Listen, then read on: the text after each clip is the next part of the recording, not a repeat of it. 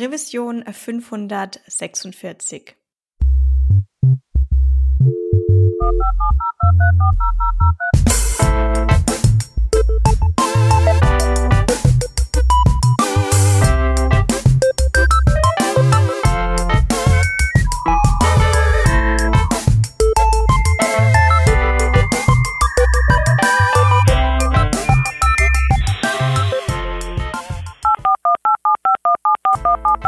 Workshops.de ist die Trainerinnen-Community, die IT-Schulungen mit Fokus auf Webentwicklung für deine Firma anbietet, mit einem Pool von über 500 Themenmodulen, zum Beispiel zu den Themen Angular, React und Vue.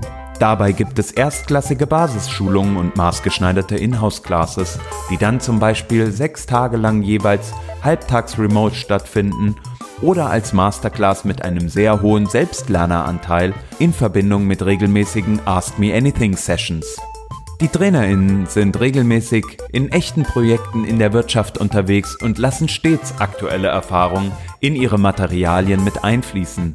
Außerdem bilden sie sich sowohl gegenseitig fachlich als auch extern didaktisch regelmäßig weiter, um für alle Lerntypen Angebote zu schaffen.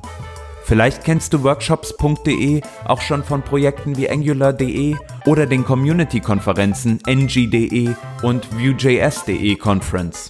Wenn du jetzt mehr darüber erfahren möchtest, dann schau doch einfach mal bei workshops.de vorbei. Dort kannst du auch Teil der Trainerinnen-Community werden, der bereits 70 Menschen angehören. Wir danken workshops.de für die Unterstützung dieser Folge vom Working Draft.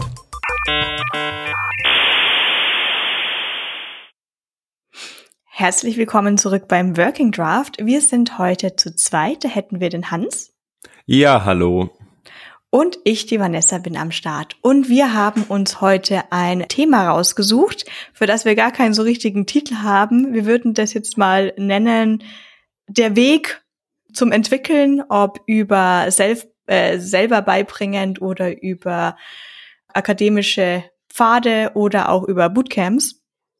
Und wir wissen natürlich, dass es ein kontroverses Thema ist und natürlich, ich weiß gar nicht, ob man da drin jetzt wirklich Experte sein kann, aber wir machen das auf jeden Fall aus der Sicht von uns, unseren persönlichen Erfahrungen heraus. Und da finde ich es jetzt recht witzig, weil wir jetzt zum Beispiel aus beiden verschiedenen Extremen kommen. Ich habe den typischen ja. Weg gegangen von ich komme ja auch aus der Generation Y, also ich, ich muss halt arbeiten, so, muss man Geld verdienen. und ähm, bin den Weg gegangen über Abitur und Studium bis zum Master und würde darüber auch noch gleich erzählen. Aber Hans, jetzt würde ich erstmal dich fragen, wie dein Weg eigentlich so ausgesehen hat, vom kleinen Hans zum großen entwickelten Hans. Ja, ja. Also bei mir war das tatsächlich ein bisschen anders. Ich habe nicht so diesen ähm, klassischen Weg, sage ich mal, gemacht über ähm, ja, Schule und dann ins Studium, sondern ich habe mich äh, damals eigentlich entschieden, nach meinem Abitur kam Zivildienst und habe währenddessen schon relativ viel so programmiert und hier mal was gemacht, da mal was gemacht und ähm, ja, habe mir nebenher auch immer so ein bisschen Geld verdient ähm, darüber, dass ich halt programmiert habe, zum Beispiel irgendwelche Läden bei uns im Dorf ein Getränkehandel oder ähnliches, die sagt, ja, so ein kleiner Shop wäre schon ganz cool. Dann habe ich natürlich, wie jeder Mensch das wahrscheinlich irgendwann mal gemacht hat, auch sein eigenes äh, kleines CMS gebaut und habe dann, äh, ja, früher war das ja irgendwie so, ne, so mit mit PHP ein bisschen rumprogrammiert und so. Und ähm, genau, bin dann halt ähm, nach der Schule tatsächlich in ähm, über einen Kontakt zu einem Praktikum gekommen und habe dann in Freiburg angefangen, bei einer Agentur erstmal ein dreimonatiges Praktikum zu machen. Und ja, irgendwie habe ich es nicht geschafft, mich dann aufzuraffen und äh, da ein Studium anzufangen, weil, und das werden wir jetzt wahrscheinlich auch nochmal tiefergehender betrachten, ist gar nicht so einfach auszuwählen, was möchte man denn eigentlich für ein Studium, wenn man irgendwie, gerade so, ich sag mal, vor zehn, zwölf Jahren ähm, in, in dem Bereich äh, ja, Engineering gehen möchte und nicht den klassischen äh, ja, Computer Science oder, oder Informatikweg gehen möchte, was macht man dann eigentlich? Das war damals noch nicht so klar für mich und dann habe ich mich halt entschieden, erstmal eine gewisse Zeit lang bei der Agentur zu bleiben, bei der ich damals das Praktikum gemacht habe. Können wir auch gerne noch ein bisschen weiter reden. Aber ich glaube, vielleicht erstmal auch interessant zu erfahren von dir. Du hast ja gesagt, du hast es eher so klassisch angegangen, Abitur, ne, dann irgendwie rein in den Bachelor. Was hast du für einen Bachelor eigentlich äh, gemacht und wie kamst du drauf, genau den auszuwählen? ja, das ist die die, die, die Frage, die ich tatsächlich gut beantworten kann. Denn ich kann schlecht beantworten, warum ich überhaupt mich entschieden habe, dass ich studieren möchte.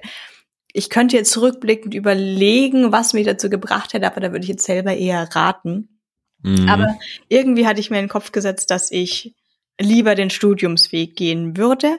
Vielleicht hatte ich einfach ein Entscheidungsproblem, so nach, nach einem Abitur oder beim Abitur oder schon in dieser, dieser Oberstufe da, weil ich kein, kein konkretes Fach hatte oder ähnliches, wo ich gesagt habe, das ist es, das mache ich jetzt. Mhm. Ich wusste nur, puh, das mit dem Wirtschaft fand ich jetzt ganz schön schwierig.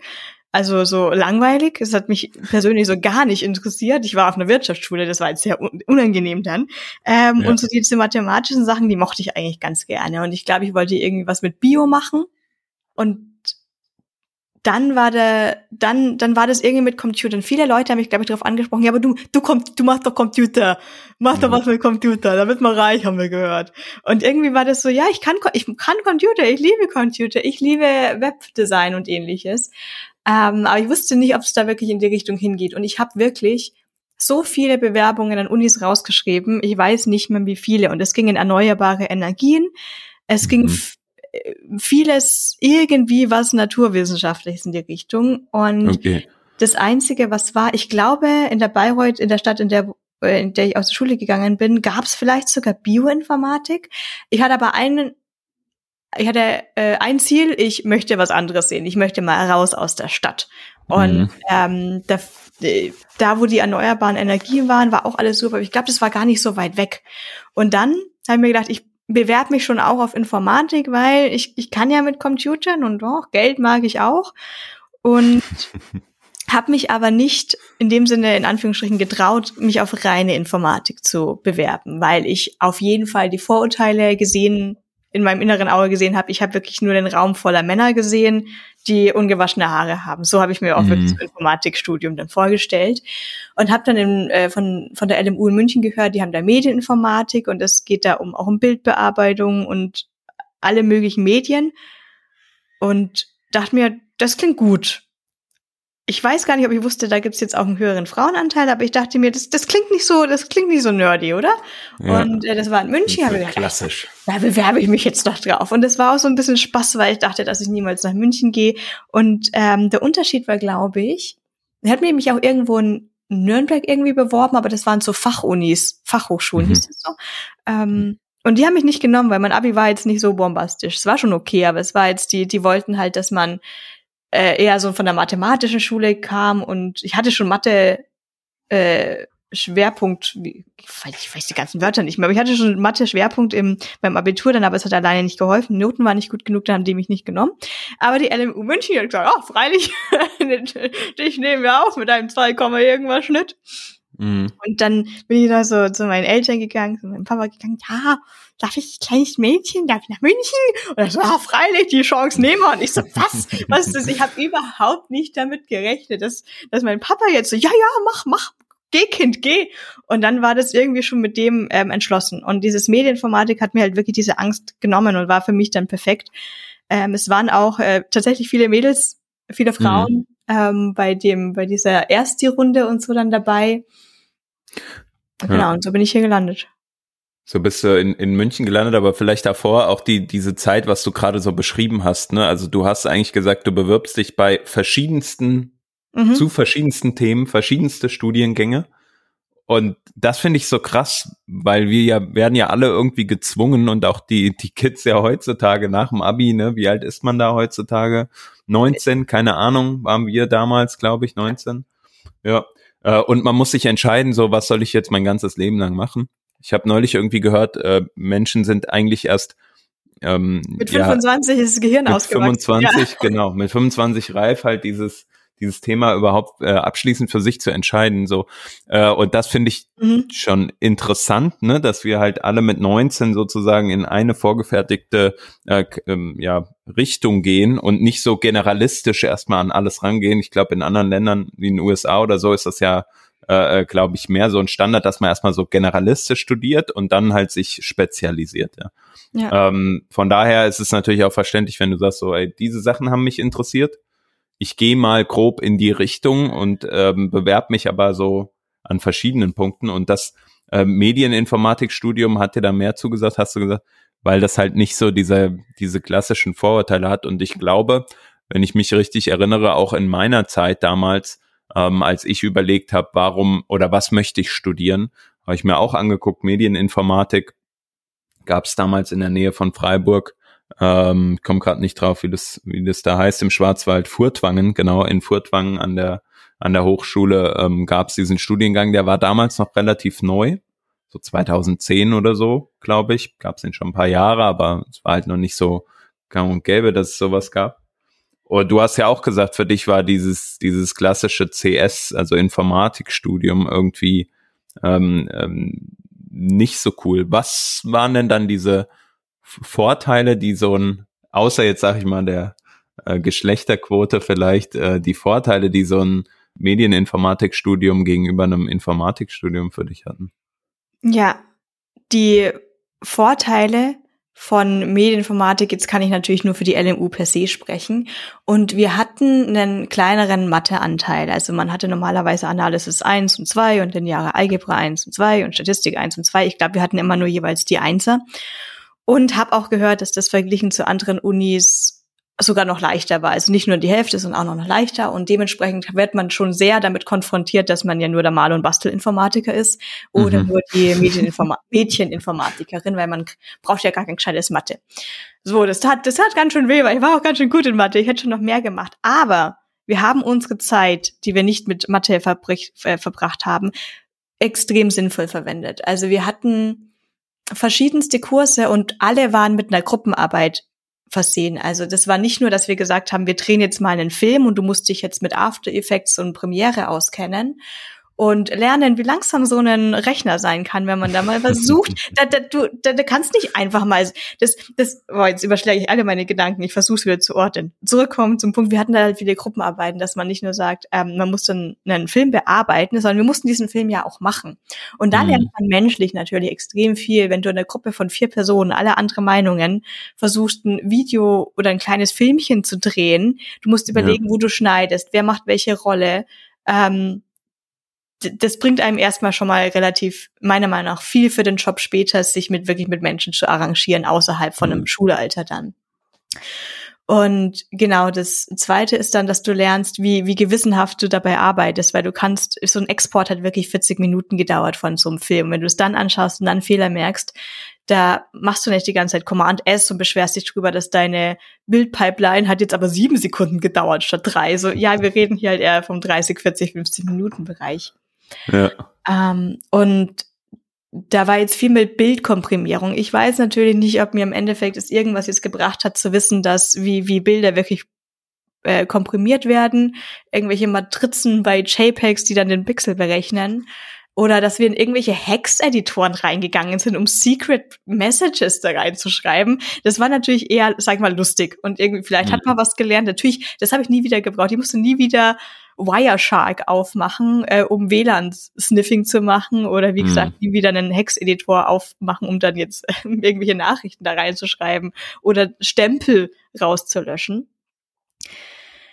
Der größte Anteil war allerdings dann im Endeffekt der Psychologieanteil. Also es war verpflichtend, dass wir Psychologie für Nebenfächler mitmachen. Da waren dann wirklich ganz, ganz, ganz viele verschiedene Studierende drin, Soziologen, also nicht die reinen Psychologiestudenten, die hatten ihre richtigen Kurse und wir hatten mhm. diese Kurs für Nebenfächler.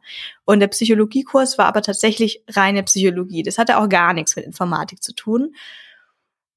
Und der Wieso Psychologie? Also das ist ja, mhm. äh, ist ja sehr interessant, ne? Also ähm, warum muss ich jetzt Psychologie nachgehen, wenn ich Medieninformatik studiere? Vielleicht erklärt der Folgekurs da drauf. Der Folgekurs davon war dann Mensch-Maschine-Interaktion. Und dass du nicht nur lernst, der Button muss unten rechts sein, weil das hat der vor mir schon so gemacht, sondern dass du verstehst, warum sind die Buttons auf einer Webseite so angeordnet? Warum brauchen wir Animationen oder Transitions? damit man versteht, wie Menschen überhaupt mit Geräten interagieren oder warum es überraschend wirkt, wenn plötzlich ein Modal aufpoppt, ohne dass das so reingeshadet kommt. Und das war einfach ein großer Aspekt davon, war diese Mensch-Maschine-Interaktion. Also es ging noch weiter, viel weiter als nur jetzt am Computer oder am Laptop mit verschiedenen Geräten. Und das ging schon fast in die Accessibility-Richtung, zu verstehen, hey, es gibt halt Leute, die benutzen diese Geräte und diese Geräte und diese Geräte funktionieren dann so. Und ich wusste gar nicht, dass man so eine komplette Wissenschaft darüber machen kann. Also wir waren da und haben in X, Y, Z-Achsen dreidimensional versucht zu zeichnen, ähm, wie man einen Touchpad oder einen Tablet-Pencil ähm, zu verwenden hat. Hm. Also für mich hört sich das alles sehr, sehr, sehr stark auch ähm, nach Grundlagen an. Also sozusagen wirklich die Basis zu schaffen, um darauf basieren, dann irgendwie ähm, ja auch Software zu, zu generieren, aber immer mit diesen Annahmen im Hinterkopf, die man halt über zum Beispiel das, den Psychologieanteil äh, lernt oder halt sozusagen, wie funktioniert die Technik im Hintergrund, wenn man Videos produziert mhm. oder JPEGs äh, gestaltet. Also sehr, sehr viel sozusagen das zu, ähm, ja, zu festigen oder Wissen darüber zu erlangen, wie passiert eigentlich das, was der Benutzer, die Benutzerin am Ende halt zu sehen bekommt, das, was ich am Ende programmiere. Und ähm, ist das sozusagen auch etwas, was du sagen würdest, äh, hilft dir heute noch in deinem Alltag? Sicher das Gefühl habe ich auf jeden Fall.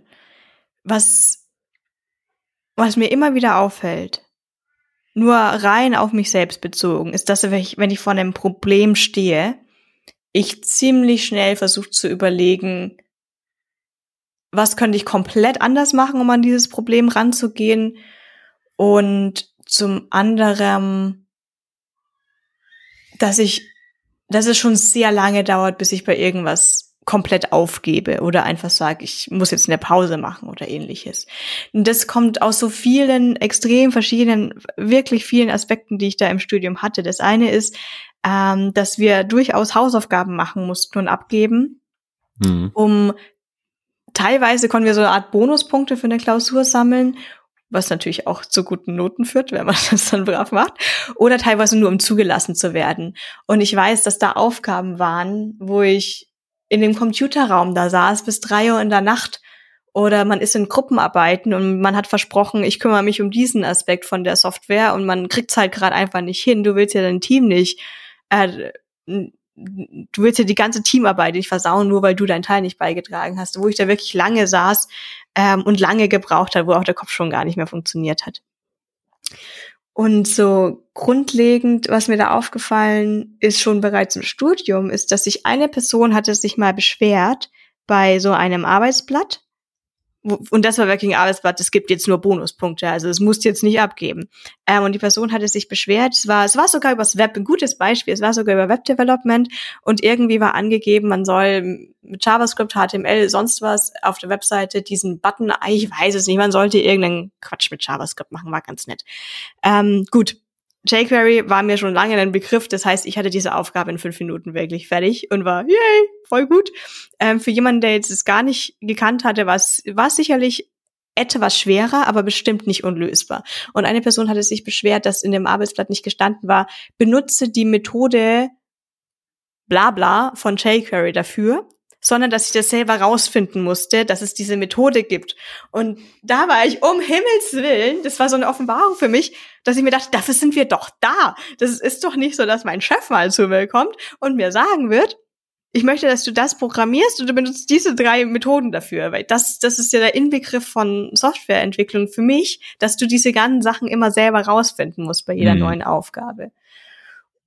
Da frage ich mich, ob es das sein kann, was so für mich das Studium am wertvollsten gemacht hat, dieses alles selber rausfinden.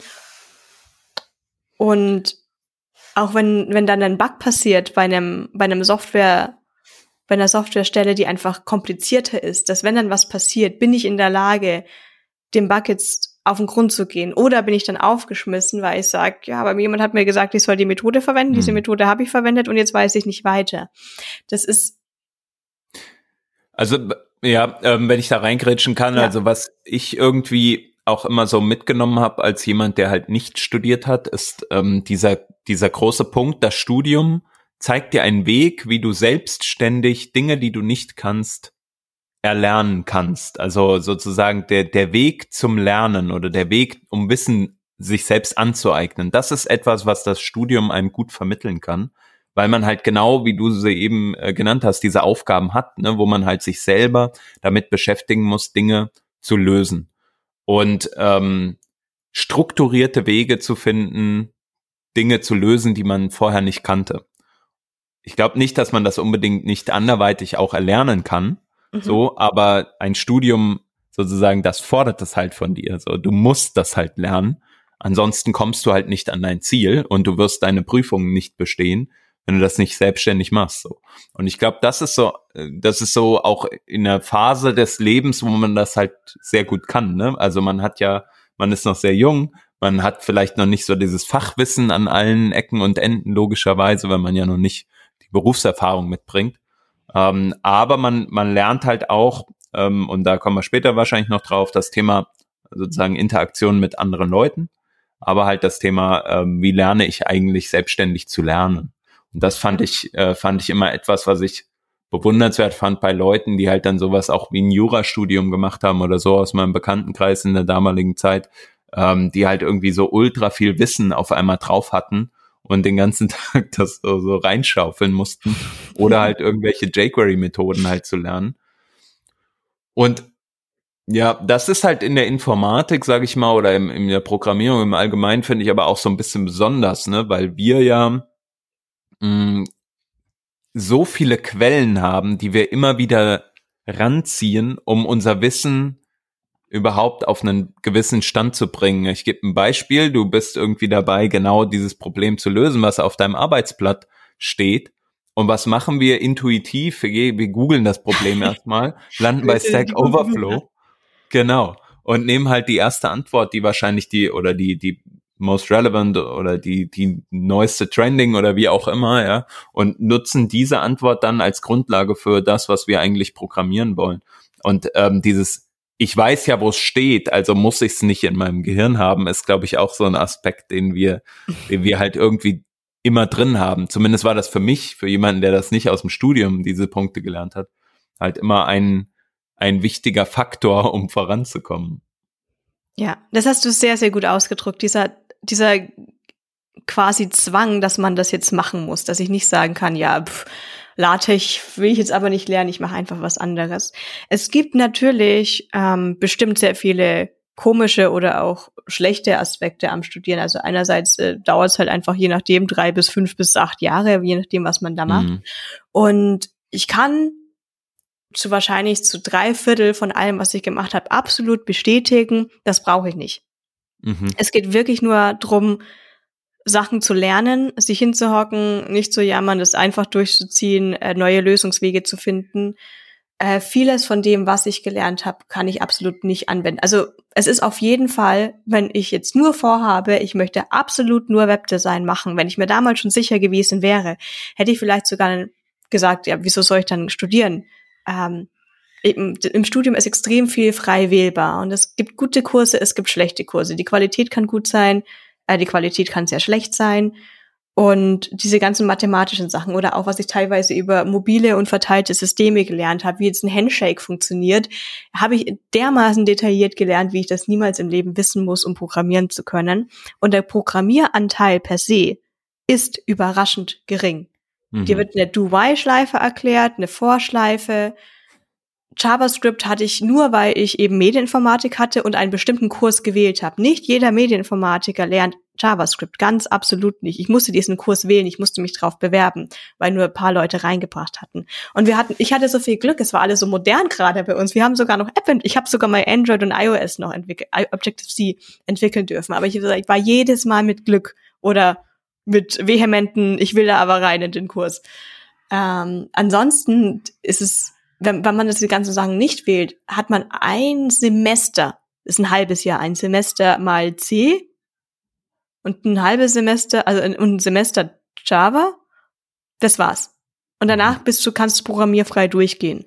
Und dementsprechend ist es für mich auch ganz klar, dass ich nicht nur, weil jemand jetzt einen Bachelor oder einen Master hat, sagen würde, ja, die Person kann was. Denn du kannst durch das Studium, was ich gemacht habe, kannst du extrem gut durchkommen, ohne jemals Programmieren zu lernen. Auch mit den Möglichkeiten, die du hast, wie, dass du im fünften Semester darfst du nochmal die Klausur vom ersten Semester nachschreiben. Es ist super unfair an sich. Ähm, per se finde ich es noch gar kein Problem zu sagen, du hast einen ähm, Informatikabschluss, sagst aber, du hältst dich vom Programmieren auch eher fern, weil du dieses ganze Psychologieaspekt vielleicht so spannend fandest. Also viele mhm. Leute sind auch raus als Projektmanager, Managerinnen mit die, genau diesem gleichen Psychologieaspekt. Und wahrscheinlich gibt es einen Anteil von Leuten, die sind da durchgekommen mit, yeah, Lo, äh, YOLO, ich habe eine 4,0, ich, ich kann Computer. Ja. ja. Ja, klar, also das ist halt diese Diversifizierung, die man dann halt äh, dann nach so einem Bachelor auch hat wahrscheinlich, ne, die halt, äh, wo halt äh, man sich entscheiden kann, okay, jetzt habe ich dieses ein bisschen doch generalistische dann in diesem einen Fachgebiet und jetzt kann ich mich weiter spezialisieren. Das hast ja dann du auch gemacht, ne? Du hast dann irgendwie nach deinem Bachelor noch einen Master oben drauf gelegt. Worum mhm. ging's dabei? ja, das war überhaupt nicht spezialisiert. Ah, okay. Also das Gute, wenn man schon mal durch einen Bachelor durch ist, war es für mich ganz klar, dass ich einen Master weitermache. Es, es hat natürlich auch Spaß gemacht. Ja, der Wahnsinn, ich wollte nicht aufhören zu studieren, es hat alles so viel Spaß mhm. gemacht. Aber ähm, im Master hat man dann den Vorteil, da darfst du dir quasi, wenn ich mich richtig, alles selber auswählen. Ähm, und dann wählst du dir wirklich nur durch die Kurse so aus, wie es dir einfach passt. Man kann sich da spezialisieren und sagen, ich mache jetzt noch Datenbanken zwei und drei und ich werde der oder die beste Datenspannspezialistin aller Zeiten. Ähm, mhm. ich glaube, ich habe das teilweise super breit. Ich bin einfach da rein, wo meine Freunde waren. Das ist gar nicht. Ja, okay. das kann ich nie anders umschreiben. Ähm, ich war, glaube ich, sogar in einem Scala-Kurs, wo ich dann gesagt habe, also Leute, es dauert mir gerade wirklich gar nicht viel Spaß. Ich gehe was anderes wieder machen. Äh, aber da war beim Master war erst dieser richtige Aspekt von ähm, glaube ich, auch wissenschaftlich zu arbeiten im Sinne von Paper schreiben mit dabei. Das mhm. hat man im Bachelor, hat mich, glaube ich, nur die Bachelorarbeit geschrieben und im Master musste ich mehrere Paper schreiben und habe mich dann sehr schnell ohne weiteres Hinterfragen dazu entschieden, dass ich nicht den Doktortitel möchte. Ich möchte auf jeden Fall sofort jetzt arbeiten gehen. Mhm. Und ich glaube, ein Aspekt, der jetzt total noch gefehlt, den ich erwähnen muss, ist, dass ich bereits im Bachelor nebenher auch gearbeitet habe als Softwareentwicklerin. Mhm. Ähm, ich meine, ich habe in München gewohnt. Also ich meine, ich hatte irgendwie die günstigste Miete aller Zeiten. Ich weiß nicht, wie wir das hingebracht haben. Ich habe in der Schellingstraße gewohnt für 460 Euro. Weiß ich, nicht, ich weiß es gar nicht mehr, aber es war absurd gering. Ähm, aber trotzdem habe ich ab meinem zweiten Semester wollte ich arbeiten und das ist ein ganz anderes Thema, was mir kulturell super äh, spannend letztens aufgefallen ist, viele von meinen deutschen Freunden und ich auch eingeschlossen, wir haben erstmal irgend so einen Job gearbeitet. Wir haben irgendwie als Barista gearbeitet, im Service gearbeitet, haben Zeitungen ausgetragen.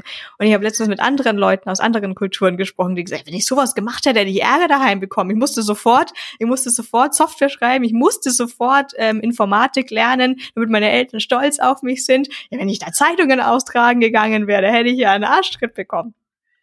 So, und ich habe dann auch relativ schnell festgestellt, mh, hm, okay, beim Starbucks verdient man so und so viel und irgendwie will ich ja schon doch mehr irgendwie was für Informatik tun und ich bewerbe mich einfach mal irgendwie als Werkstudentin. Und man hat in München extrem viel Geld verdient wenn man will. Also wenn man es darauf angelegt hat, zu der richtigen Firma zu gehen. Und ähm, dementsprechend, ich war einfach so Vollzeit in, in, im Entwickeln irgendwie drin. Also da hatte ich dann den ganzen praktischen Anteil und der Anteil, und da war ich so froh, dass ich das als Werkstudentin dann schon hatte, weil da hatte ich nicht das Gefühl, ich musste schon können. Was ich jetzt das Gefühl habe, gerade bei Juniors, und Junior ist anscheinend da so ein Junior, Junior Plus, Junior Plus Plus Bereich, ähm, oder gerade wenn man die Firma wechselt, ist, dass es immer so selbstverständlich ist, dass Leute wissen, wie man einen Daily macht, wie man einen Pull Request macht, wie man Code Reviews macht. Nichts davon lernst du an sich im Studium. Außer du hast jetzt das Glück, du machst ein bisschen diese Gruppenarbeit. Ich durfte SVN lernen. Tortoise SVN, sowas wie Git hat man nicht. Mhm. Ich habe auch Programmiersprachen gelernt, die gibt's gar nicht, gibt's gar nicht mehr. Das, das war schon, ja. Ähm, aber ich hatte halt dann als Student, Werkstudent das Glück, dass ich sowas schon mal lernen konnte in einem Umfeld, wo mir Leute das wirklich beigebracht haben. Ja. Von daher würde ich dich das jetzt zurückfragen. Wie war das das dann, dann für dich in den ersten Firmen, dass selbst wenn du jetzt technisch was kannst, was waren denn da so deine Stolpersteine am Anfang? Ja, ja, das äh, ist ein ganz, ganz guter Punkt, auch was du eben angesprochen hast, das Thema Geld. Ne? Also für mich war immer wichtig, dass ich irgendwie mein eigenes Geld verdienen kann ähm, und damit dann praktisch auch ähm, ja irgendwo leben kann und ähm, meine Sachen finanziere. Ähm, und da fiel es mir dann auch schwer damals halt sozusagen, was passiert, wenn man dann in ein Studium reingeht und dann nur noch nebenher jobben kann. Ne? Ich habe jetzt nicht, wie du gesagt hast, irgendwie mal bei Starbucks oder ähnliches gearbeitet, ähm, sondern ich bin dann äh, im, im, ja, sozusagen in der Frontend-Programmierung viel geblieben und ähm, habe da aber dann auch für mich ja gesehen, okay, guck mal, ich verdiene hier halt, also ich habe dann irgendwie jedes Jahr auch mehr mehr Kohle bekommen und man wollte mich halt auch gerne da halten und dann bin ich bei der Agentur drei Jahre geblieben und für mich war es halt cool, weil es hat ja funktioniert. Und was ich nebenher gemacht habe, und das war für mich entscheidend, sage ich mal, auch jetzt aus heutiger Perspektive und hat mir so viel in meinem Leben gebracht, ist das Thema Open Source. Ähm, Im Endeffekt bin ich deshalb hier in diesem Podcast, weil ich Open Source Arbeit gemacht habe, weil ich äh, Leute auf Twitter kennengelernt habe, wie den Chef äh, und andere, ja. Ähm, und damit ging eigentlich alles los. Ich habe damals bei HTML5 Boilerplate äh, mitgemacht, ähm, kennt vielleicht der eine oder die andere noch. Äh, das war so ein ja, Templating-System, also HTML5, dieser coole Begriff war, was jeder wollte, ja, und dann im Frontend musste man halt die Best Practices anwenden. Die haben wir halt researched, so wie mache ich denn das richtige Pfeff-Icon oder die richtigen Apple äh, äh, Touch-Icons da ähm, eigentlich in mein HTML, so was heute so Commodity ist und sich keiner mehr Gedanken drüber macht. Da haben wir halt irgendwann die, die Grundlagenforschung in Anführungsstrichen so ein bisschen betrieben. Äh, und das war halt ganz cool, weil dadurch habe ich sehr, sehr viel ge gelernt. Ich habe natürlich ähm, dann in der Zusammenarbeit mit Leuten, die, weiß ich nicht, bei Google, bei Twitter gearbeitet haben, über den ganzen Globus verteilt waren, ähm, halt sehr viel Einblick bekommen, wie macht man halt das, was du gerade angesprochen hast, nämlich wie äh, contribute ich eigentlich zu einem Projekt, wie gebe ich eigentlich mal Star äh, Status-Updates und ähnliches. Ähm, und das war so ein Stück weit äh, die, die Grundlage für das, was dann meinen ganzen Arbeitsweg so ein bisschen äh, geprägt hat. Und ja, ich habe es halt aus der Praxis eher ein Stück weit mitgenommen. Und ich glaube, das Thema, ähm, ja, das, das Studium ist halt so ein bisschen die Theorie. Wir kommen gleich noch drauf, was es eigentlich bedeutet für unsere Kolleginnen und Kollegen, die wir einstellen, ähm, wo man dann Leute dabei hat, die vielleicht, äh, genau wie du sagst, ähm, noch nicht in einem Daily, äh, ja, an einem Daily teilgenommen haben. Vielleicht eine Sache noch zu diesem Soft Skills Thema. Ne? Also du hast ja angesprochen, Gruppenarbeiten, man lernt vielleicht auch in, einer, in einem Team sozusagen zu arbeiten. Und ich glaube, das war für mich halt auch eine Sache, die ich bei, bei uns in der Agentur, wir waren noch sehr klein, anfangs noch nicht so stark mitnehmen konnte, aber da kam halt dieser Open Source Gedanke ähm, halt sehr, sehr stark mit dazu. Ne? Irgendwann, da war ich noch, ich würde mal sagen, 16, 17, so um den Dreh, da hatte jemand anders, der halt im Linux-Bereich ähm, sehr groß war, mit dem habe ich ab und zu mal gechattet und den kannte ich von mir aus der Gegend. Und äh, der hat gesagt, such dir doch mal ein Open-Source-Projekt und contribute da mal. Und ich habe das halt überhaupt nicht verstanden. Was bedeutet das denn? Ja, das waren auch so Zeiten, da war das noch nicht so wie heute, so ganz einfach. Du gehst einfach auf GitHub, hier machst einen Star und dann, dann funktioniert das schon, dann machst du da tausend Bugs. Es gibt gar keine Bugs, weil das alles in internen Chatgruppen ablief oder so. Und darüber, also über diesen Gedanken, ähm, bin ich halt irgendwann da reingekommen zu verstehen, ach, es gibt ja sowas wie zum Beispiel Versionierungssysteme, ja. Also damals, das, was ich gerade gesagt hatte, da habe ich dann zum ersten Mal von SVN gehört, ja. Und dann habe ich mich mal damit auseinandergesetzt. Und dann kam aber halt auch ganz schnell Git dazu und so.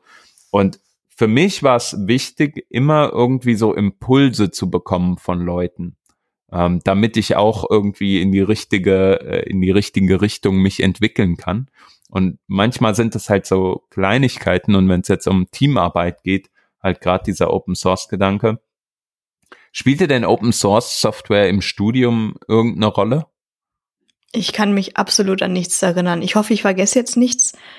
Ähm, aber nee, ich weiß von gar nichts. Also was ich ja schon vorher meinte, sogar der Programmieranteil war ja recht gering.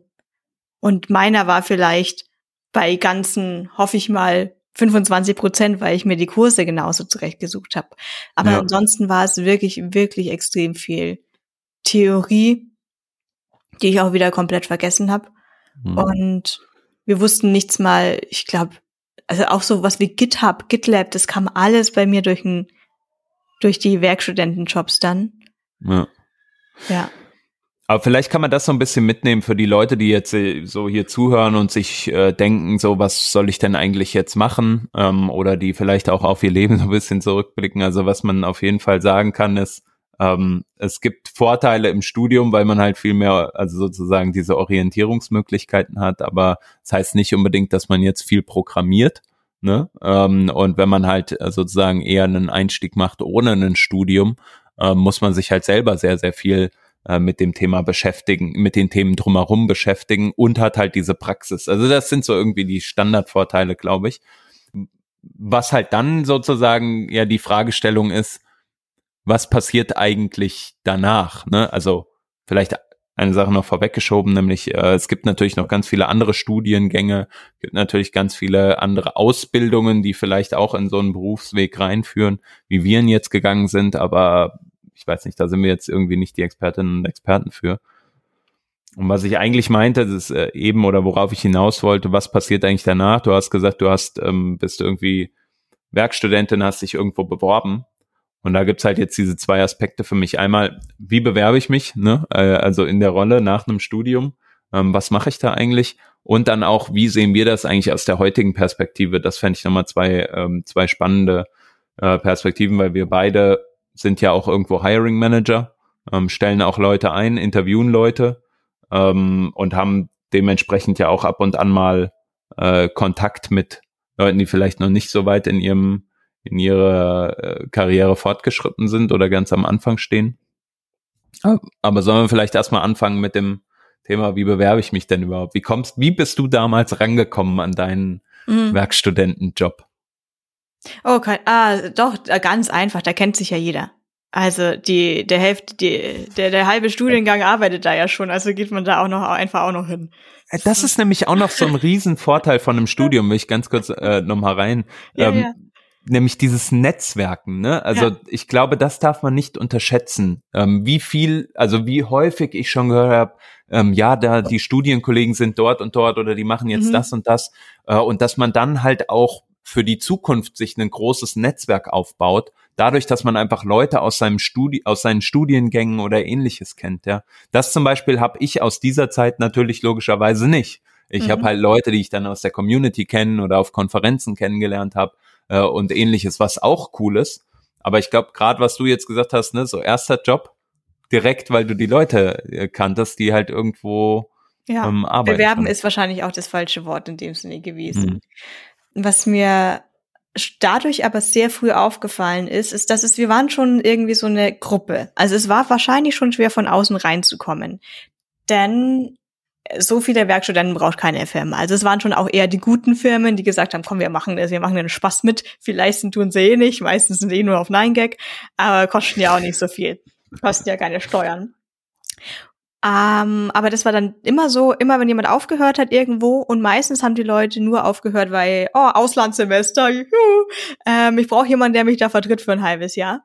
Ähm, und dann äh, hast du, hast, hast du nicht Zeit, brauchst du nicht Geld, du kannst dich doch mal für ein halbes Jahr vertreten und so kommt das alles in Rollen. Und so war das wirklich so, dass eigentlich gefühlt alle Werkstudenten, Werkstudentinnen immer so schon von der gleichen Uni oder von, dann hat vielleicht der da noch einen Kumpel und äh, der kennt, was weiß ich, jemanden und dann, es ist aber alles von diesen zwei, drei Unis.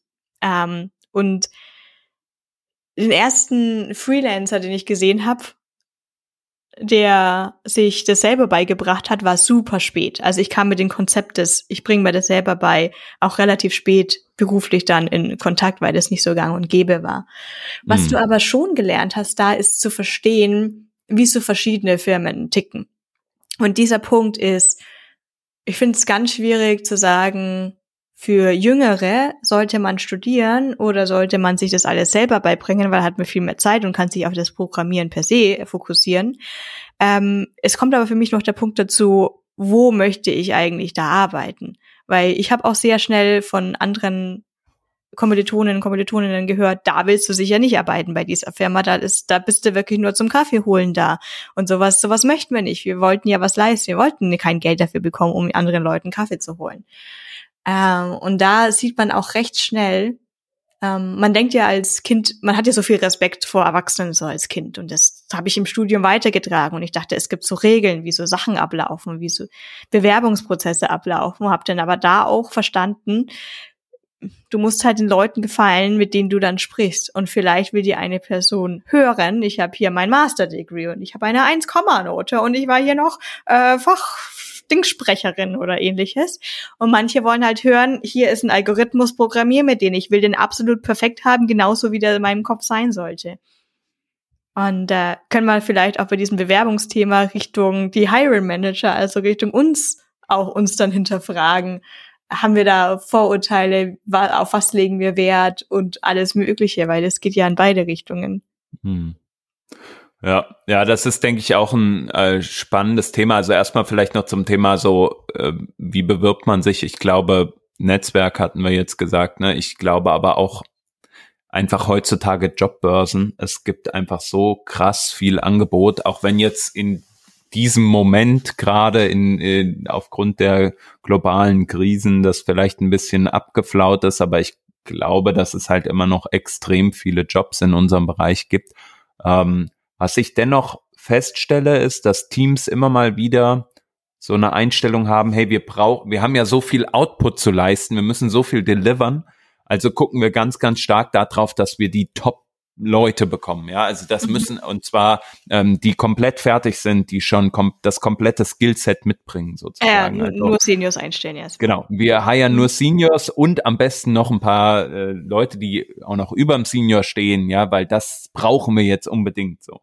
Mhm. Und ich glaube, ähm, das ist ein Fehler, äh, der sich halt äh, in also in einer Langzeit äh, Performance von einem Team halt widerspiegeln wird, weil die Leute sind irgendwann unglücklich, dann gehen die halt nach zwei Jahren, ja, weil sie dann vielleicht auch nicht so viel Geld bekommen wo, wie woanders. Dann hast du auf einmal die Leute äh, verloren. Also habe ich jetzt öfter schon gesehen in Teams. Ich glaube, was ich persönlich sehr wichtig finde als Hiring Manager ist eine, ein gut durchmischtes Team, ja, damit man auch als Senior oder als als Lead Developer oder wie auch immer ähm, auch sein das Wissen weitergeben kann an die etwas äh, sage ich mal, noch nicht so weiten Kolleginnen und Kollegen, ja, und da halt ähm, sozusagen auch ein bisschen Education betreiben kann. Natürlich ist das auch immer eine Frage von, von ähm, Kohle sozusagen, also wie viel Geld steht mir denn zur Verfügung, um mein Team zu staffen. Ja, wenn ich einen guten Senior haben will, kann ich mir vielleicht auch gleichzeitig zwei Juniors leisten. Ähm, das wird zwar nicht den gleichen Impact haben äh, beim, beim sozusagen bei der tatsächlichen Programmierung, aber für ein Teamgefüge zum Beispiel, glaube ich, kann das halt total hilfreich sein, weil man auch ganz viele neue Perspektiven mit reinbringt und natürlich, weil man sich langfristig halt auch neue Leute äh, ähm, sozusagen, ja, erzieht in Anführungsstrichen, also erzieht auf einer technischen Ebene gemeint, aber auch weil die Leute natürlich noch ein Stück weit formbarer sind, ja. Das Thema, wie mache ich ein Stand-up, das lernen die Leute gerade neu, äh, die Junior sind, ja ähm, die haben noch nicht so viele Vor- oder, oder Urteile in sich, wie ein Stand-up abzulaufen. Ne? Das heißt, du kannst natürlich auch da viel mehr sozusagen das ausrichten in dem Sinne, wie du es dir halt wünschst in deiner Firma. So, ich glaube, das ist halt ein Riesenvorteil und du kannst die Leute mitnehmen, du kannst die Leute prägen für ihr Leben. Das finde ich, äh, finde ich super interessant. Ähm, genau. Ansonsten, ich glaube, was man sagen muss, ist halt, gerade im Hiring-Prozess finde ich sehr wichtig, dass man halt darauf achtet, wie interviewt man Leute, die zum Beispiel Junior sind, ja, oder die gerade am Anfang ihrer Karriere stehen. Du kannst da nicht die gleichen Fragen fragen, wie du das vielleicht einen Senior fragst. Ja, das geht einfach nicht. Das bringt dich nicht voran, gerade wenn es um die technischen Sachen geht. Und ich glaube, also zum Beispiel, was ich viel mache, wenn man jetzt Senior ist oder ähnliches, äh, viel ähm, reflektiv auf die Sachen zu schauen, die in anderen Projekten bereits abgelaufen sind. Tell me about a time when. So, diese, dieser Einstieg, ja. Erzähl mhm. mir mal von irgendwelchen äh, Erfahrungen, die du gesammelt hast, da und damit. Ja, kannst du mir ein Beispiel geben, wo das und das passiert ist? Das kann man natürlich nicht, wenn man mit Leuten redet, die gerade am Anfang ihrer Karriere stehen. Da muss man halt viel mehr, glaube ich, dann drauf gehen. was sind die Leute für, für Menschen, also wo, wo wollen die hin? Ja, was sind die Punkte, die wichtig sind? Und ich gebe mal ein Beispiel. Wenn ich mir CVs anschaue, ähm, schaue ich immer drauf, was haben Leute neben ihrem Engineering Path, was haben sie da halt gemacht? Ne? Und zum Beispiel, wenn ich einen Resume bekomme, wo halt, ähm, also wenn ich einen Lebenslauf bekomme, wo halt nur ich habe diese Sprache gelernt, das gemacht, folgendes, äh, folgende Sache programmiert, dann ist das schön und gut. Aber wenn da nicht einmal steht irgendwie hier Teamarbeit oder dir war wichtig, dass du folgende äh, prozessualen Themen auch mal gelernt hast oder das Thema Kommunikation spielt bei dir gar keine Rolle. Ja. Also wenn es ein rein technischer CV ist, dann ist das für mich persönlich meistens zu wenig, weil es gibt halt Leute, die das in ihre CVs schreiben und die finde ich dann viel interessanter, weil ich sehe, die haben Lust, in einem Team zu arbeiten, die haben Lust, gemeinschaftlich an, einem Pro an einer Prozessverbesserung äh, ähm, dran zu arbeiten. Und da ist natürlich dann die Frage, was bedeutet das für Juniors? Ne? Und da, das kann halt sein, dass man sich parallel zu dem Thema äh, Engineering natürlich auch noch mit anderen Themen rund um ähm, eine Entwicklung in einem Unternehmen beispielsweise äh, beschäftigt. Ja, und das sind Sachen, glaube ich, die, die sind sehr ähm, wichtig ein Satz, den ich da mal gelesen habe, halt so ein Claim einer Person, äh, Junior Android äh, Developerin, die hatte in ihrem Resume halt stehen, ja, ich bin hier Junior Android Developerin, habe ähm, viel mit Kotlin gearbeitet und so weiter. Und was mir besonders wichtig ist, ist das Thema Kommunikation innerhalb eines Teams, ähm, beispielsweise auch in keine Ahnung, äh, über die Agile-Methoden oder irgendwie sowas stand da drin. Das fand ich halt so ein coolen Claim einfach für sich, ja, da schreibt jemand, ah ja, mir ist Kommunikation wichtig. Und das zeigt halt eine Persönlichkeit. Also was ist die, was, worauf legt diese Person Wert? Das heißt jetzt nicht, dass jeder in seinen Resume irgendwie Communication reinschreiben soll. Das wird äh, jetzt jeder tun. ja, ja, genau. Äh, was ich halt einfach meine ist, legt Wert auf die Sachen, die halt parallel zum Engineering halt passieren, weil ich glaube, das wird immer, immer wichtiger werden. Ist es auch bei euch so oder bin ich da, stehe ich da eher ähm, oh oder oh ist das eher so mein Thema? Ähm, äh, vielleicht ist es nur deswegen ein bisschen mehr dein Thema, weil ich gar nicht so viel Hiring mache. Wir sind voll. Ähm, Startup ist voll. Aber ich kann das unterstreichen und eigentlich ist mir bei Personen generell die Motivation zu wissen sehr wichtig. Manchmal ist es, es gibt, es gibt viele Ausnahmen. Manchmal ist es erschreckend, wie schlecht teilweise Seniors was programmieren und ich bin immer noch auf dem Kriegsfuß damit, ob man jetzt eigentlich eine Coding Challenge macht oder nicht. Also wäre ein ganz anderes Thema. Ich könnte sehr lange drüber reden. Ich sehe Vor- und Nachteile. Ähm, allerdings würde ich eben auch unterstellen, dass jemand Juniorigeres deutlich mehr Wert in der Firma bringen kann als ein Senior, der oder die sich aber überhaupt nicht mehr weiterentwickeln möchte. So, ich habe doch vor 30 Jahren PHP gelernt jetzt gibt's halt PHP, weiß nicht, sieben, vielleicht gibt's 15, ich weiß nicht. Ähm, und wenn es die einzige Weiterentwicklung ist, die man machen möchte, von Versionsnummer eins auf zwei zu gehen oder nachhört's auf. Ähm, und dann würde ich immer noch granularer äh, unterscheiden, weil ich, ich hoffe, ich habe das jetzt nicht falsch ausgedrückt. Ich finde es vollkommen legitim und auch zu unterstützen, dass jemand um neun Uhr kommt, anfängt zu arbeiten, um 17 Uhr geht, Kopf ausmacht und ist raus aus der Arbeit. Ich finde das sehr gesund. Ich bin nicht so. Ich kann nicht so sein. Ich bin immer verschmolzen mit meiner Arbeit. Ich möchte aber das, auch wenn ich jetzt Leute anstelle, erwarte ich das von den Leuten nicht. Ich finde es sehr gut, wenn jemand sagt, ich habe zwei Kinder, ich möchte 80 Prozent meiner Zeit arbeiten. Sage ich super, ähm, gerne. Ähm, was ich einfach nur hören möchte ist oder sehen möchte in Leuten ist, dass wenn irgendwie was passiert, dass sie anfangen zu denken und sich zu fragen, wie kommen wir als Team jetzt am besten hier raus? Einfach lösungsorientiert zu sein. Das sehe ich teilweise bei juniorigen Personen viel mehr. Gerade bei Leuten, die eben jetzt gerade, die ich eben so vom Studium kannte, da, da ist dieses schon so vorprogrammiert, dieses, wie gehen wir jetzt mit diesem Problem um? Oh je, nächstes Problem, yay. Äh, und mhm. da sehe ich eben jetzt viele, die schon länger in dem Beruf sind, wo es so ein bisschen so ein Durchhänger drin ist, ähm, da hilft's mir nichts, egal was, was die Person jemals mal programmiert hat oder egal, ob die jetzt die Begriffe wie Singleton oder Observer auswendig kennt. Wenn trotzdem nichts rumkommt, dann kommt nichts rum. Und wenn die Motivation mhm. ist, ja, pff, Design hat halt nicht geliefert, also bin ich auf Nein gegangen. Schwierig, schwierig. Ja, ja, da sollte man auf jeden Fall nochmal an seiner eigenen Motivation arbeiten, das ist verständlich, ja. Ja. Und deswegen äh, meine ich, es gibt noch diese, diese zweite Baustelle, nicht nur, dass man, dass die Jungen sich entscheiden müssen, welchen Weg gehe ich, sondern auch, dass sich Hiring Manager damit auseinandersetzen müssen. Und vielleicht nur, weil, ja, ich habe halt damals studiert, also weiß ich ja, stelle ich nur Studierte ein. Oder ich habe einmal einen Freelancer kennengelernt, der äh, hat nur Quatsch gemacht. Oder die eine, äh, ich kenne eine Frau, die hat ein Bootcamp gemacht, die konnte ja gar nicht programmieren. Ähm, ich würde da wirklich auf Diversität wiedergehen, weil es sehr spannend ist, wenn man gerade verschiedene Leute dann zusammensetzt. Und alle haben dann, da hat man diesen ganzen Pulk an verschiedenen Erfahrungen.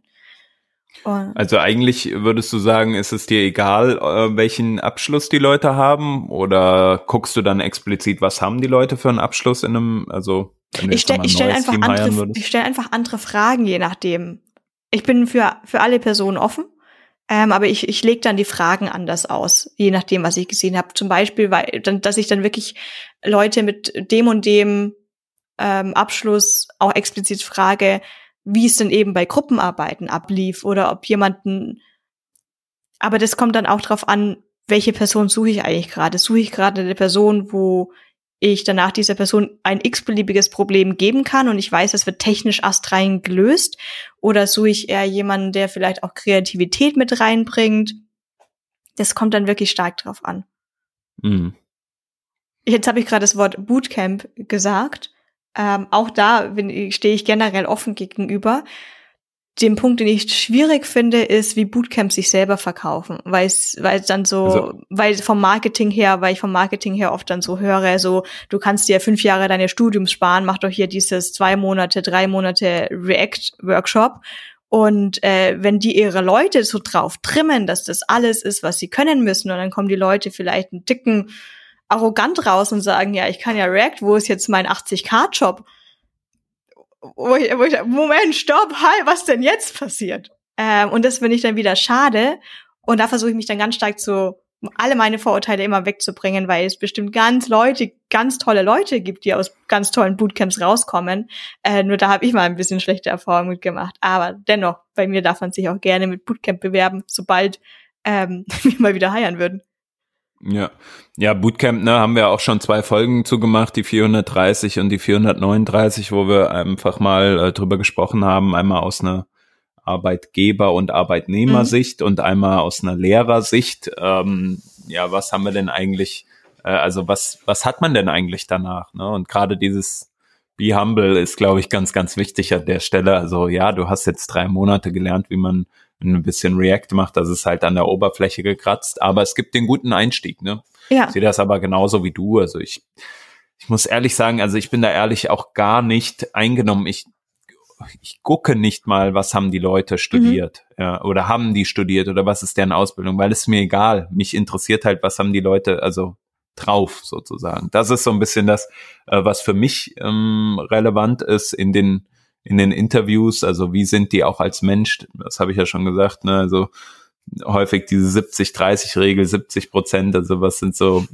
was haben die so für, was ist das für ein Mensch, wie denkt dieser Mensch, wie tickt dieser Mensch, und 30 Prozent sind die technischen Skills schon da und das ist dann auch ein bisschen relevant für die Einordnung, ähm, ja, bist du jetzt ein Junior, ein Professional oder ein Senior, aber ob jetzt jemand da Informatik studiert hat oder nicht, ist mir eigentlich relativ gleich, um ehrlich zu sein. Ja, ich denke, es kommt genau dann bei dem Lebenslauf drauf an, wie so der Mix an verschiedenen Sachen ist. Also wenn ich jetzt sehe, jemand hat gar nicht studiert und hat wenig Projekte gemacht oder sehr gleiche Projekte gemacht, dann stelle ich da, wie gesagt, andere Fragen. Also dann von der Person will ich eher dann doch nochmal technisch in die Tiefe gehen, zu wissen, aber ich, ich, eigentlich ist es mir auch fast egal, ob die Person jetzt weiß, was Event-Bubbling ist, aber ich möchte wissen, wie auf diese Fragen reagiert wird. Mhm. Und das ist jetzt, wäre wieder ein ganz anderes Thema mit äh, quasi einem Framework-Thema, dass nur wir alten Hasen uns noch gut dran erinnern, so Event-Bubbling und ähnliches. Äh, ja. Und heutzutage machst du halt dein View-Model drauf und funktioniert halt einfach. Und ich bin selbst auch noch unentschlossen, wie streng ich gegenüber bin, ob ich, ob ich verlange, dass Leute die Technik drunter wissen oder nicht. Eigentlich verlange ich es nicht, sehe dann aber auch wieder Probleme, dass Leute Eigenschaften von HTML nicht mehr kennen und denken, wir müssen jetzt das Framework XY verwenden, weil das kann dir die Seiten prefetchen. Ich sage, dafür brauchst mhm. du ja, dafür brauchst du doch kein Framework. Mhm. Mm, und da, deswegen, ich denke, ein Team sollte immer aus einem gesunden Mix aus verschiedenen Personen bestehen, dass man immer die, von allen das ganze Wissen dann zusammenbringen kann. Ja. Ja, das ist das Wichtige, ne? Halt, ähm, wenn eine Person dieser Meinung ist, kann ja sein, aber du musst halt im Team gut in eine Kommunikation kommen können und äh, deswegen wieder das, das Thema, ne? Also man muss halt Leute finden, die halt richtig, und das hast du ja eben gesagt, auf die Fragen antworten können. Ich glaube, das, das ist schon sehr wichtig, dass man halt Leute findet, die halt irgendwie mit einer Fragestellung äh, Stellung umgehen können, die sie vielleicht auch nicht beantworten können, ja. Und dann kann man halt gucken, ähm, wie das beantwortet wird und dann darauf basierend halt auch schauen, passt das in ein Team rein. Wir haben gerade zum Beispiel jemanden eingestellt, der kam aus dem Finanzbereich, hat irgendwie jahrelang im, im Finanzwesen irgendwie gearbeitet, hat sich dann entschlossen, naja, ich programmiere mal ein bisschen nebenher, hat jetzt, glaube ich, einen Job vorher gemacht und ist bei uns jetzt, hat bei uns jetzt halt angefangen. Der bringt halt das richtige Mindset mit, mhm. gerade weil er aus dieser Finanzwelt kommt, halt ganz stark immer auf Optimierung get mhm. getrimmt, mhm. ja. Interessant. Für uns mega cool und äh, passt halt so vom, vom Menschlichen her halt sehr, sehr gut in das Team. Klar, da fehlen ein paar technische äh, Themen, die, die, wo wir bestimmt noch dran arbeiten müssen. Aber ist ja nicht schlimm, weil dafür gibt's dann andere Leute im Team, die ihm da helfen können. Und das finde ich halt mega cool, dann auch äh, nochmal so andere Sichtweisen reinzubekommen. Ja. Deswegen ich, also auch das, was du gesagt hast, ich sehe es eigentlich eher als, als Vorteil, ähm, wenn man jetzt irgendwie auch mal einen anderen Background hat als den klassischen CS-Background äh, und da äh, die Teams mit bereichert. Die einzige Bewegung, die ich gerade auch nicht gerne beobachte, ist die auf Twitter, wenn ähm, wenn man quasi dieses Selbstbeibringen dadurch versucht, besser dastehen zu lassen, indem man sagt, dass Abschlüsse ja quasi nichts wert sind. Ähm, das, mhm. Damit davon bin ich dann, davon versuche ich auch wirklich Abstand zu halten. Da, da rede ich auch nicht mit.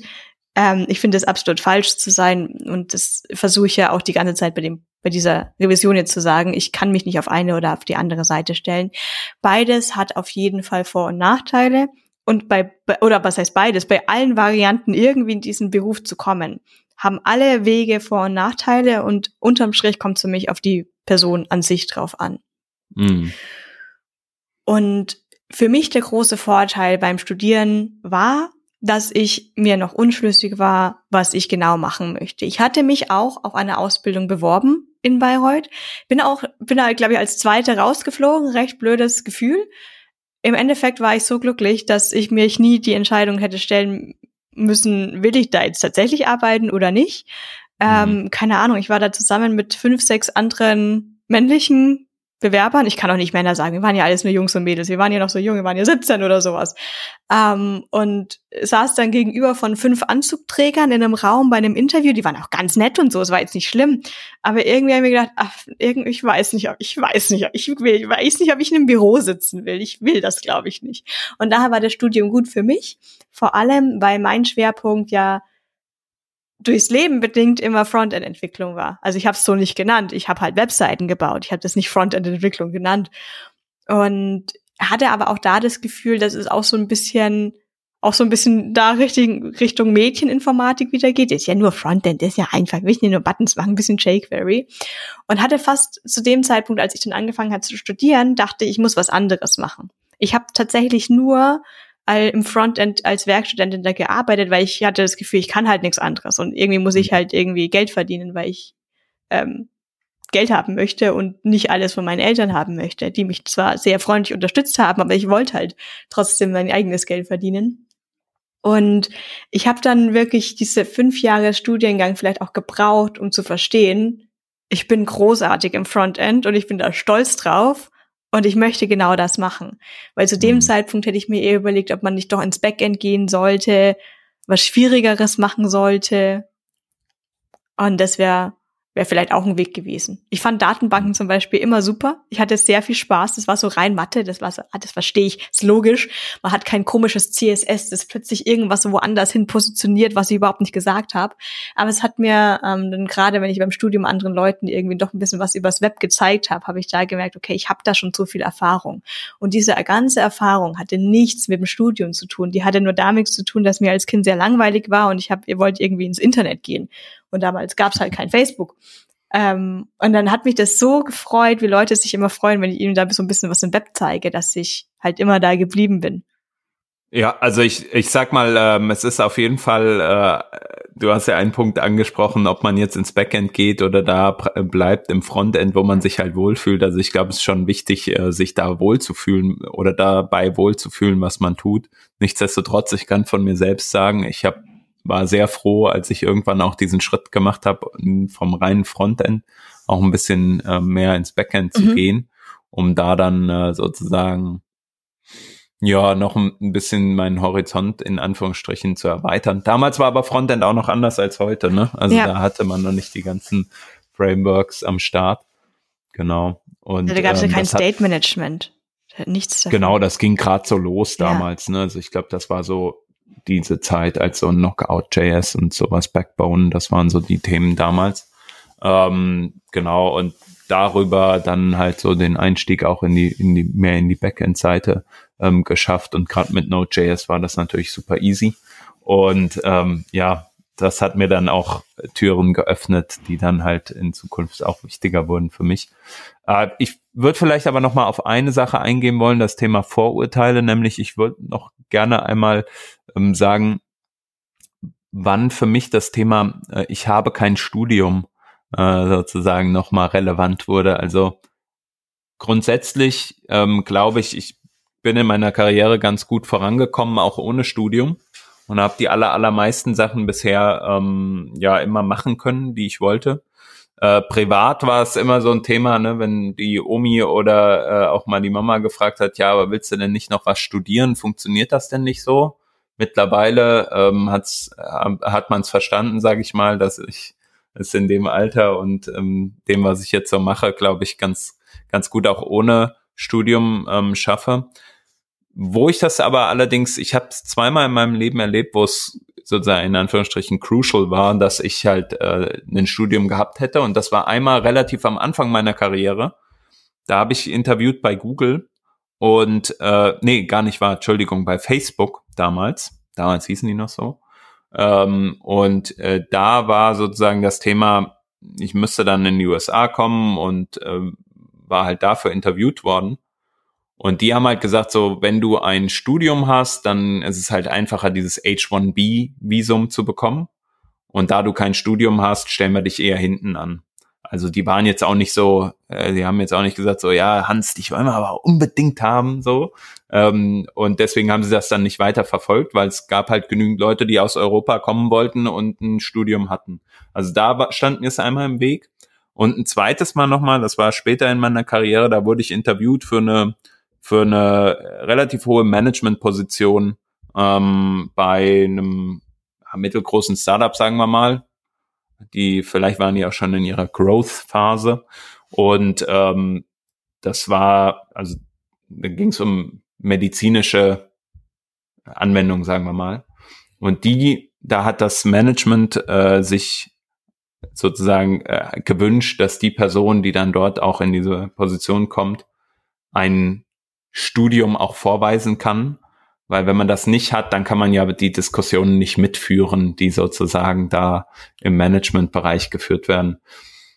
Habe ich natürlich gar kein Verständnis für. Auch der Recruiter, mit dem ich zu tun hatte, hat da auch kein Verständnis für, weil ich glaube, daran ist es im Endeffekt nicht mit. Also das ist mhm. nicht ausschlaggebend, ob du ein Studium hast oder nicht, aus meiner Perspektive, um bei diesen Diskussionen dabei zu sein.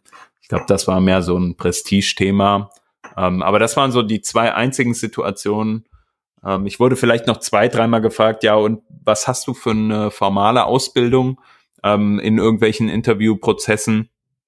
Aber da war das jetzt auch gefühlt zumindest nicht zum Nachteil. Und das waren so die einzigen Situationen, wo es mir in meinem Leben mal unterkam, dass es mir zum Nachteil wurde, dass ich nicht studiert habe und nicht beispielsweise sechs Jahre oder fünf Jahre meines Lebens auf einen Bachelor und einen Master ähm, äh, verwettet habe, sondern in der Zeit äh, gearbeitet habe. Mhm. Die, ob, ob das Studium mir in dem Sinne jetzt mal Türen geöffnet hat, das kann ich nicht beurteilen, weil. Na, mindestens bei der Werkstudentenstelle hast du. Ja, oh, groß, genau. Ansonsten bei den Festangestellten, weil ich ehrlich gesagt nicht weiß, ob sie vielleicht da, wer auch immer mich da mal eingestellt oder recruited hat, da danach unterschieden hat. Ähm, Im Endeffekt, weil ich jetzt auch davor noch gemeint hatte, dass ähm, man sehr viel vom Studium in dem Sinne nicht mehr braucht, wie genauso wie von der Schule nicht und etc. und sind eher so Meta-Sachen und Soft Skills, die man vielleicht mitnimmt. Eine Sache, die mir jetzt gerade noch eingefallen ist, ist, dass ich hm. zumindest viele Begriffe kenne und vielleicht ein Gefühl dafür habe, wenn irgendwas nicht funktioniert. Also mit Begriffen meine ich jetzt sowas wie eine Race Condition. Hm. Und ich glaube, da waren irgendwelche Mutex und die haben irgendwas gelockt. Und es hat, ist jetzt im Frontend, äh, braucht man das nicht unbedingt. In anderen Programmiersprachen ist es wiederum viel wichtiger.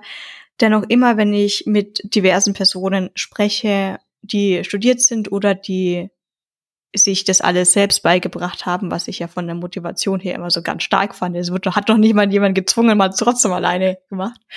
Ähm, es sind dann doch viele Begriffe, die hm. Leute, die einen Abschluss haben, einfach kennen und Leute, die keinen Abschluss haben, eher nachfragen. Das sage ich jetzt komplett ohne Wertung. Das ist ja, vielleicht ist es ja egal, ob man das Wort Race Condition kennt oder nicht, solange man das Prinzip dahinter dann hm. versteht und vielleicht weiß, oh, ich glaube, dass hier haben wir einen Bug, weil da passiert das und das. Und ja, irgendjemand kann ja sagen, das ist so eine Race Condition, ist ja egal, wie es heißt. Aber so, ja. Ja, so die Fachlingo. Uh, ja, ja, da muss man ein bisschen, das stimmt. Das musste ich mir auch über die Jahre erarbeiten. Aber pff, also ähm, ich finde, das, das ist sowas, wenn du halt in dem Job arbeitest, so irgendwann kriegst du es halt auf die Kette. Aber ich glaube, das ist, das ist neben den ganzen anderen Sachen, die mir das Studium so beigebracht hat, ähm, das, was ich, was ich mir nicht selbst beibringen musste, sind irgendwelche mhm. Wörter und Begriffe auswendig lernen und irgendwie rauszufinden, was davon ist jetzt wichtig, was muss ich mir merken und was nicht. Habt ihr denn auch so ähm, so diese typischen Datenstrukturen und Algorithmen äh, Themen Ich kann behandelt? dir ich kann dir noch einen A-Sternchenbaum malen, wenn du möchtest oder eine Hash-Tabelle. Ah, ja, ja, genau, weil das ist ich ja auch so Ich kann mir bei Google Bewerber Bubblesort zeigen. Wahrscheinlich. Richtig, genau. So wenn wenn man halt sich da bewirbt, ne, so die Grundlagen ähm, in manchen oder da gibt also ich weiß jetzt nicht, Google macht das, ich glaube Meta macht das auch. Ähm, ansonsten keine Ahnung, Microsoft, glaube ich, habe ich das auch mal gehört, dass die halt so ähm, Tests halt machen mit einem und das ist halt cool aus dem Studium. Das fehlt mir halt, ne? Also ja. ich habe irgendwann damals, als ich da diese Interviews gemacht hatte, das, was ich eben erzählt hatte, habe ich irgendwann mal angefangen, mir sowas so leicht drauf zu schaffen und mal zu verstehen, okay, was ist denn Big O? Ähm, und mhm. für was steht das und wie kann ich das eigentlich herleiten? Ja. Aber so, ey, habe ich danach nie wieder verwendet. Ja, da, da muss ich halt auch wieder zustimmen. Also ah, Big O ist so ein bisschen, ich dachte immer, es heißt Big O. Naja, egal. Ähm, die O-Notation. Das vielleicht noch so ein bisschen zu einem Verständnis, weil ich, ähm, ich habe eher so heutzutage so ein Problem von, persönliches Problem, wenn jemand so Map, Reduce, Reduce, Map macht mhm. und ich bin auch so ein For-Each-Loop-Fan. So muss ich ja nur einmal durchloopen, ist doch besser, hat ja eine kleinere O-Notation. Also muss ja nur einmal durch. Ähm, du hattest noch einen anderen Punkt davor, jetzt habe ich es kurz vergessen.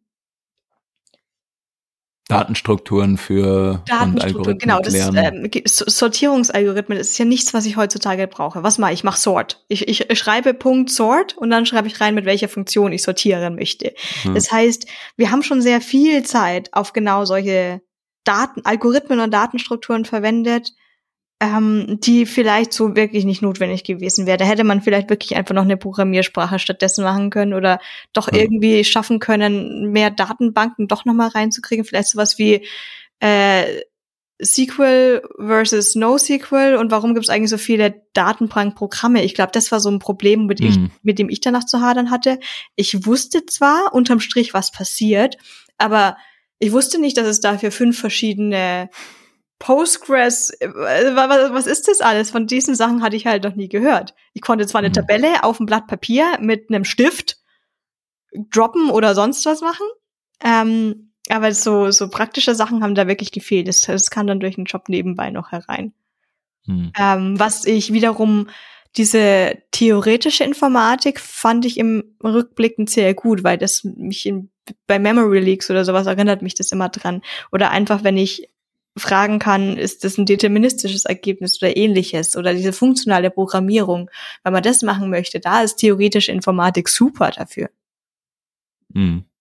Ja, also ich glaube, es gibt viele Vorteile vom Studium. Die meisten Sachen lernt man wahrscheinlich erst on the job. Mhm. Ähm, aber äh, ähm, also ich glaube auch, also auch so rückblickend, so aus, wenn mich jetzt jemand fragen würde, so wie, wie würdest du es machen?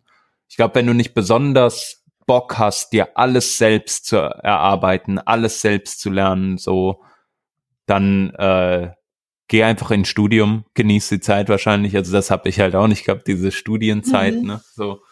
Und ähm, bau dir ein Netzwerk auf und, und arbeite an den Sachen, äh, wo du halt Bock drauf hast, so wenn man sich's auch leisten kann, ist ja auch noch so ein Thema, ne? Es ist ja, du hast ja mehrfach auch angesprochen. Ich glaube, man muss auch einfach gucken, wo bleibt man eigentlich ähm, mit seiner Kohle und ah, bis auf bis auf, dass man halt in, trotzdem Informatik studiert und Werkstudent, Werkstudentin sein. Also man darf jetzt mal kurz nicht unterschätzen, dass man damit durchaus gut Geld machen kann. Ich, nein, also man kann, man wird jetzt nicht reich. Also das möchte ich jetzt nicht sagen. Aber dennoch, du zahlst da ja, glaube ich, keine Steuern. Du zahlst zwar irgendwas wie, wie so Arbeits, diese anderen Sozialabgaben sind, glaube ich, schon ein bisschen dabei. Mm, aber wenn du, wenn du wirklich das ausreizt und ausreizen bedeutet, während des Semesters arbeitest du 20 Stunden, außerhalb des Semesters in den Semesterferien kannst du 40 Stunden arbeiten. Und das ist alles nicht versteuert.